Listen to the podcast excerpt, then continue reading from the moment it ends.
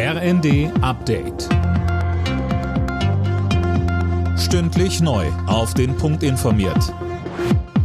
Ich bin Silas Quiring. Guten Tag.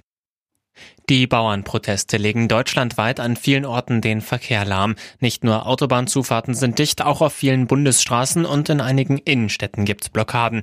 Die Landwirte wollen erreichen, dass Subventionskürzungen beim Agrardiesel zurückgenommen werden. Bauernpräsident Ruckwied sagte, Natürlich, das wissen wir, ärgert sich die eine oder der andere darüber, dass heute der Weg zur Arbeit ein bisschen länger dauert. Und deshalb an der Stelle nochmal herzliche Bitte um Verständnis. Es geht um mehr. Es geht natürlich um die Zukunft unserer Bauernfamilien, aber es geht am Ende auch um die Zukunft unseres Landes.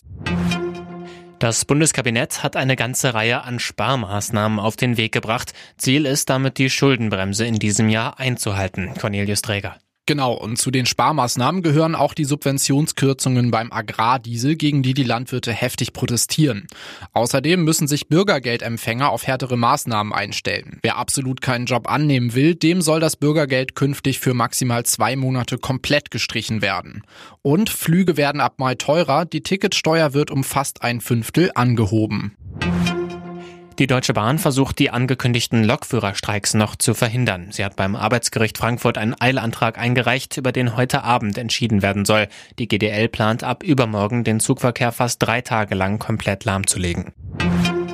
BVB-Boss Hans-Joachim Watzke macht Ende nächsten Jahres Schluss. Er wird seinen Vertrag als Geschäftsführer bei Borussia Dortmund nicht verlängern, so der 64-Jährige. Ob er danach ein anderes Amt beim BVB übernehmen will, ist offen. Alle Nachrichten auf rnd.de